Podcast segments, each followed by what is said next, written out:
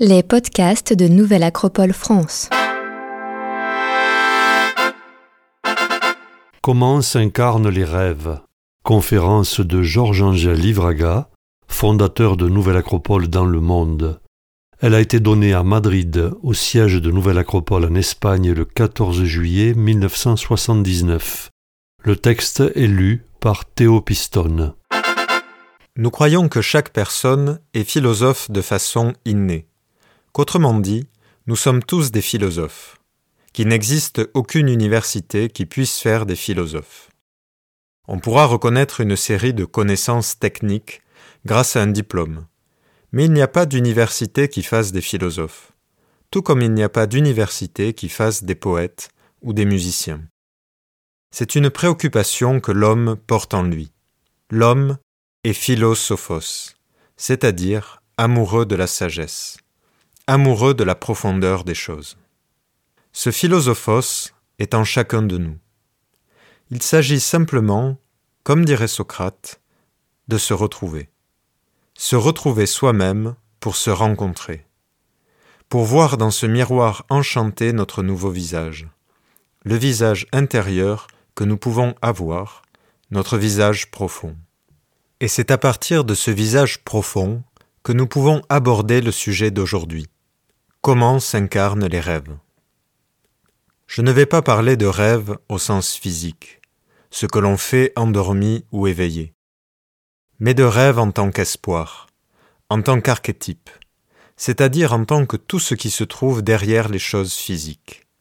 Je n'ignore pas qu'il existe une loi de gravité qui fait couler l'eau de la montagne vers la mer. Mais cette loi de la gravité est mécanique. Derrière elle, il doit y avoir un être, qui, comme dirait Calderon de la Barca, est le rêve dont rêve le fleuve. Le fleuve est fleuve, et il coule parce qu'il rêve qu'il coule. Les oiseaux, d'une certaine manière, rêvent qu'ils sont des oiseaux. Et d'une certaine manière, nous avons rêvé ce que nous sommes. Nous avons tous en nous une série de rêves, les uns artistiques, les autres familiaux, économiques, sociaux, politiques. Tout le monde a des rêves. Parfois nous pensons, parce qu'une personne est pauvre, ou parce qu'elle est habillée d'une manière ou d'une autre, qu'elle n'a aucune possibilité de rêver. Mais tous, nous avons d'une manière ou d'une autre la possibilité de rêver. Nous sommes tous en contact avec l'être intérieur où vivent les archétypes, où se trouvent les rêves. Tous nous sentons parfois, dans notre humilité, dans notre recueillement, nous sentons passer les grandes étincelles des rêves. Des voix mystérieuses nous clament des poèmes, que nous n'écrirons peut-être jamais parce que nous avons peur de le faire. Il y a des musiques étranges, mais que nous ne pouvons pas capter, parce que nous ne savons pas jouer d'un instrument ou parce que nous ne connaissons pas la musique. Il y a mille idées sur la façon de faire ceci et cela, mais nous ne pouvons pas le faire parce que nous n'avons pas les moyens économiques nécessaires. Il existe à l'intérieur de nous un monde archétypal, il existe en nous un appel ancestral vers la perfection, vers le bien, vers la concorde, vers l'amour.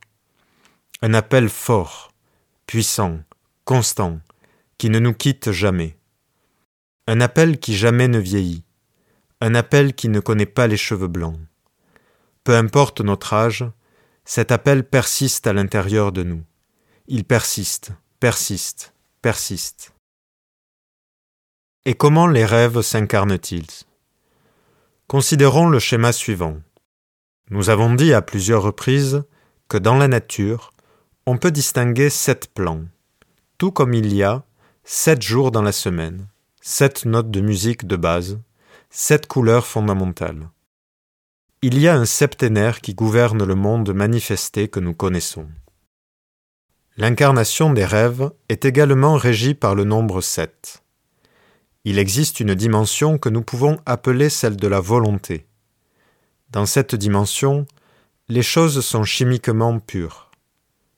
Ceux d'entre vous qui ont lu Schopenhauer se souviendront de ce qu'il a écrit sur la volonté, sur les impulsions pures, sur ce genre de nombre ou de choses qui existent au-delà de toutes les apparences et qui provoquent mille et une fois des phénomènes similaires. La mort n'atteint pas ce monde. La décadence ne l'atteint pas. Aucune des formes de discrédit que nous connaissons aujourd'hui ne l'atteint. En dessous de lui se situerait le monde de l'intuition, où le sujet et l'objet entrent en contact direct, où nous pouvons, d'une certaine manière, connaître les choses directement sans besoin d'intermédiaire. Par exemple, si vous allez en Grèce et que vous visitez le Parthénon, vous trouverez que le Parthénon est beau, même si vous ne connaissez ni l'architecture ni l'archéologie. Cependant, toute personne présente ici pourrait me dire si un objet est beau ou s'il ne l'est pas. Il se peut que nous ne soyons pas tous d'accord. Il se peut que nous ayons différents canons pour apprécier la beauté, mais nous pouvons tous dire que quelque chose est beau quand il est beau. Il n'est pas nécessaire de nous l'expliquer, de savoir s'il est réalisé avec tel ou tel matériau. Il y a en nous quelque chose d'inexorable, qui nous fait dire que quelque chose est beau ou ne l'est pas. Il existe un troisième plan, le plan de l'intelligence. Selon les philosophes grecs, c'est celui qui permet de comprendre les choses dans leur profondeur, d'appréhender les choses à fond, d'aller jusqu'à leur moelle. Au-dessous se trouve le monde de la raison et des désirs. Sur ce plan, nous entrons dans l'éternelle dualité, puisque notre mental est double. C'est le plan de la raison associé au désir, celle qui essaie de savoir, celle qui a soif de connaître, de spéculer, de gagner et de perdre. En dessous se trouve le monde psychique, où commencent nos rêves, nos imaginations, nos fantaisies. Ce monde psychique qui fait que notre être change complètement face aux autres. Il y a des personnes qui ne sont pas belles physiquement, et ont cependant un charme particulier qui fait que nous nous sentons attirés vers elles. Elles ont un quelque chose qui éveille notre intérêt. Par contre, il y en a d'autres qui ont une très belle apparence physique, bien habillées, d'aspect agréable, mais qui, inexplicablement, ne nous plaisent pas, ne nous sont pas sympathiques. Et on se demande souvent pourquoi quelqu'un de bon et d'honnête ne nous plaît pas. Nous sommes devant le monde psychique, qui est en relation d'une certaine manière avec le monde intuitif.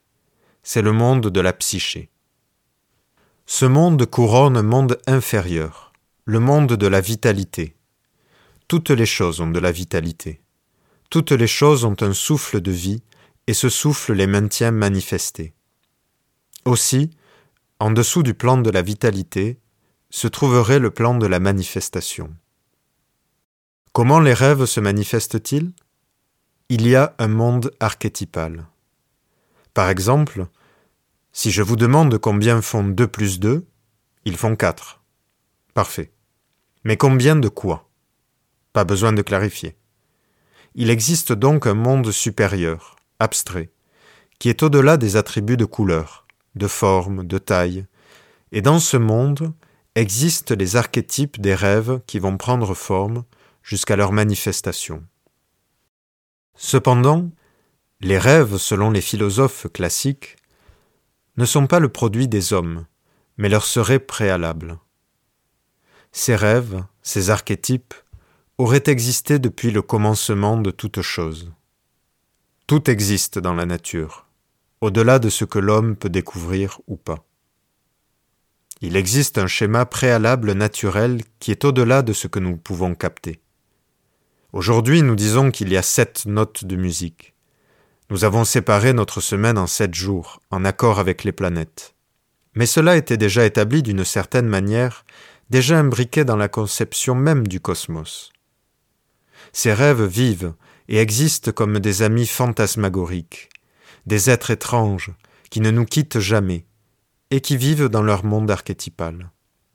Grands génies, chevaliers, dames, lumière colorée, choses étranges, voix inconnues, tableaux que nous n'avions jamais vus, paroles que nous n'avions jamais entendues, mots que nous n'avons jamais appris.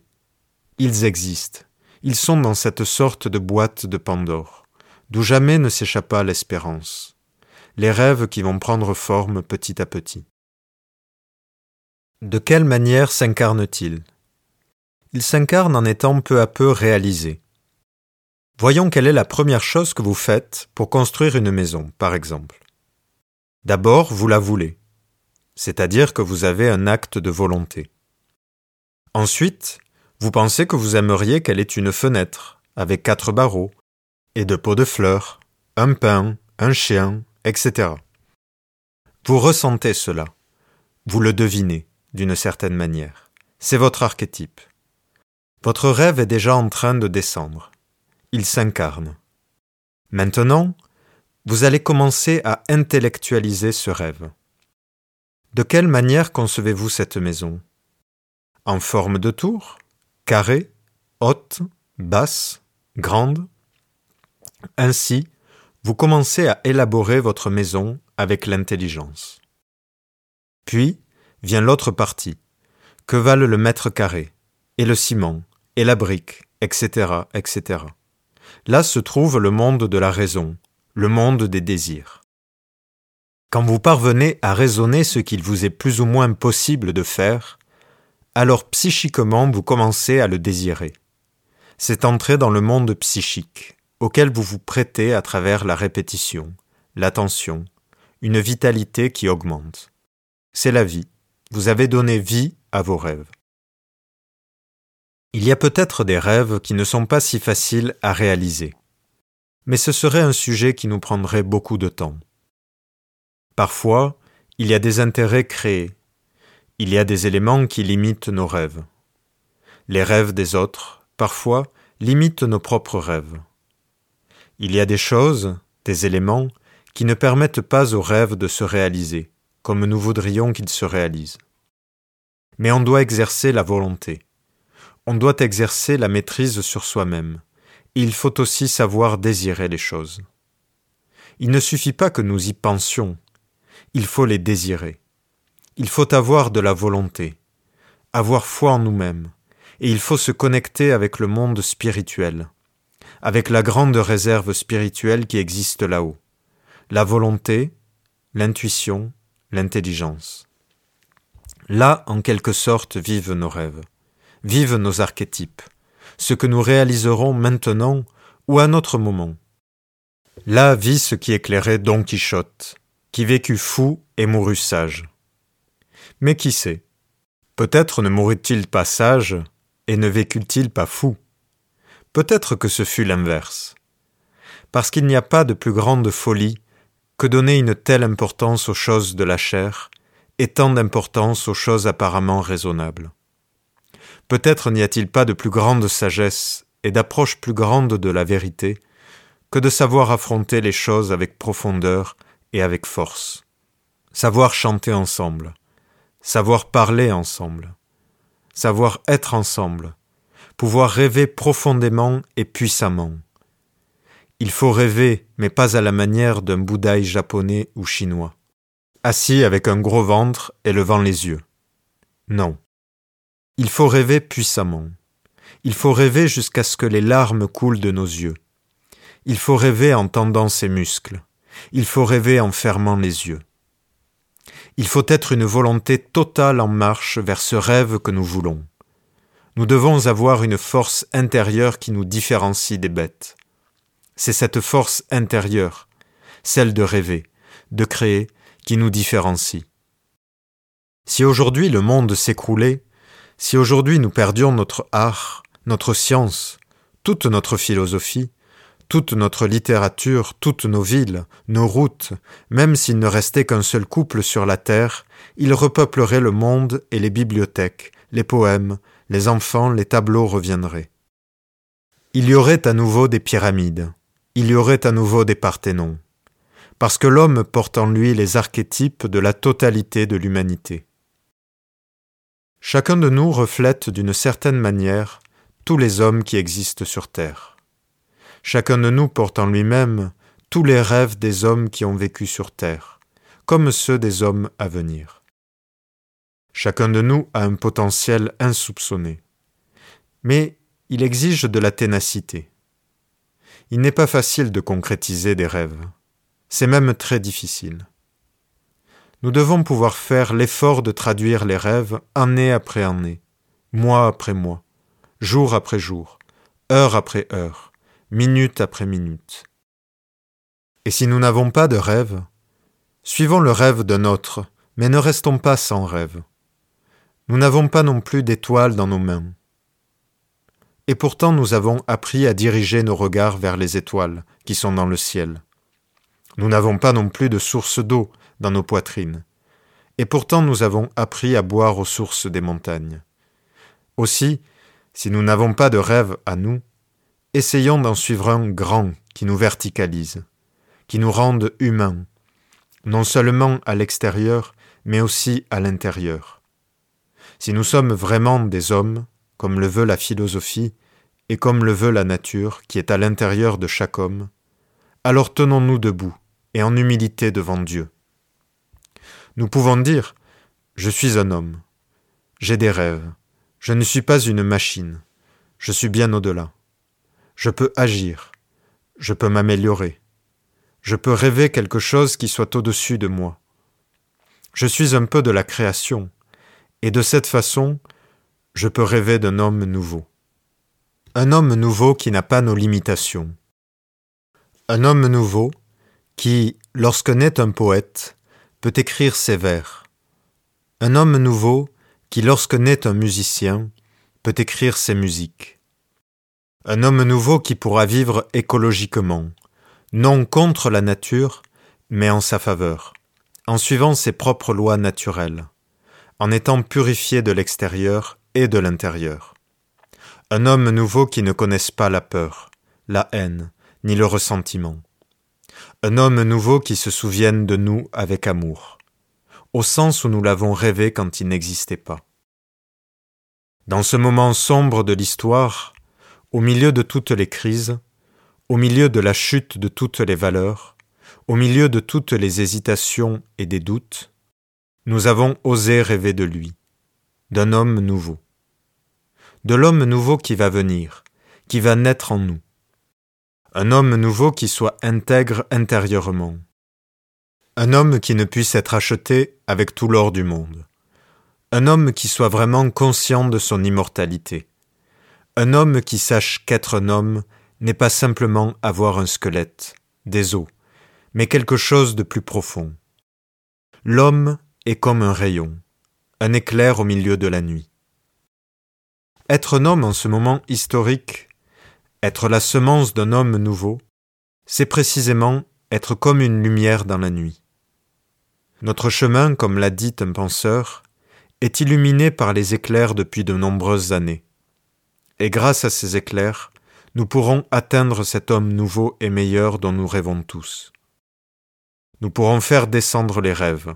Nos mains pleines de semences vont recevoir les colombes blanches de l'inspiration. Et de nouveau, il y aura des Homères qui chanteront.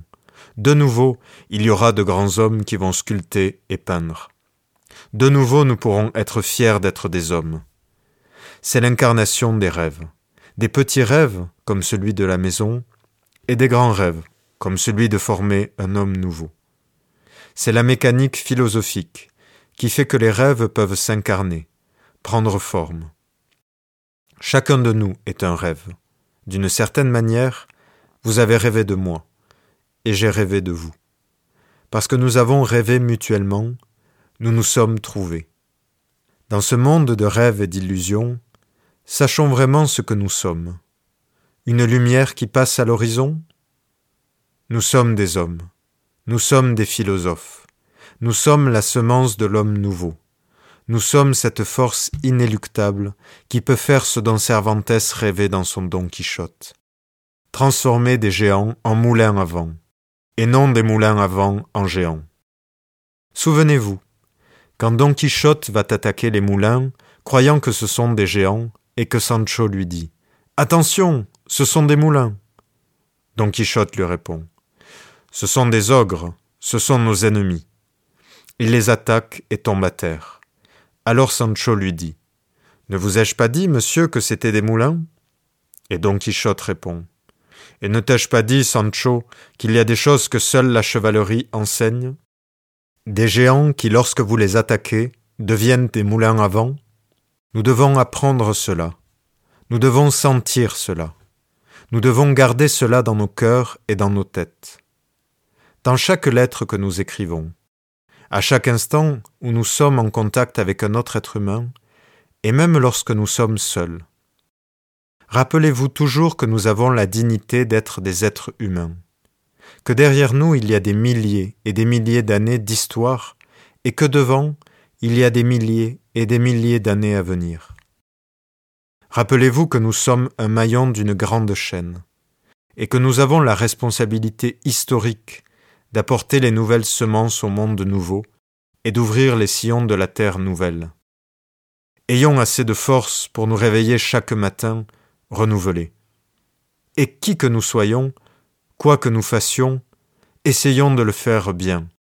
Essayons de le faire de manière philosophique. Essayons toujours d'être connectés avec ce monde de rêve avec ce monde qui, après la mort, nous attend pour nous recevoir, merveilleusement enveloppé dans la paix du devoir accompli.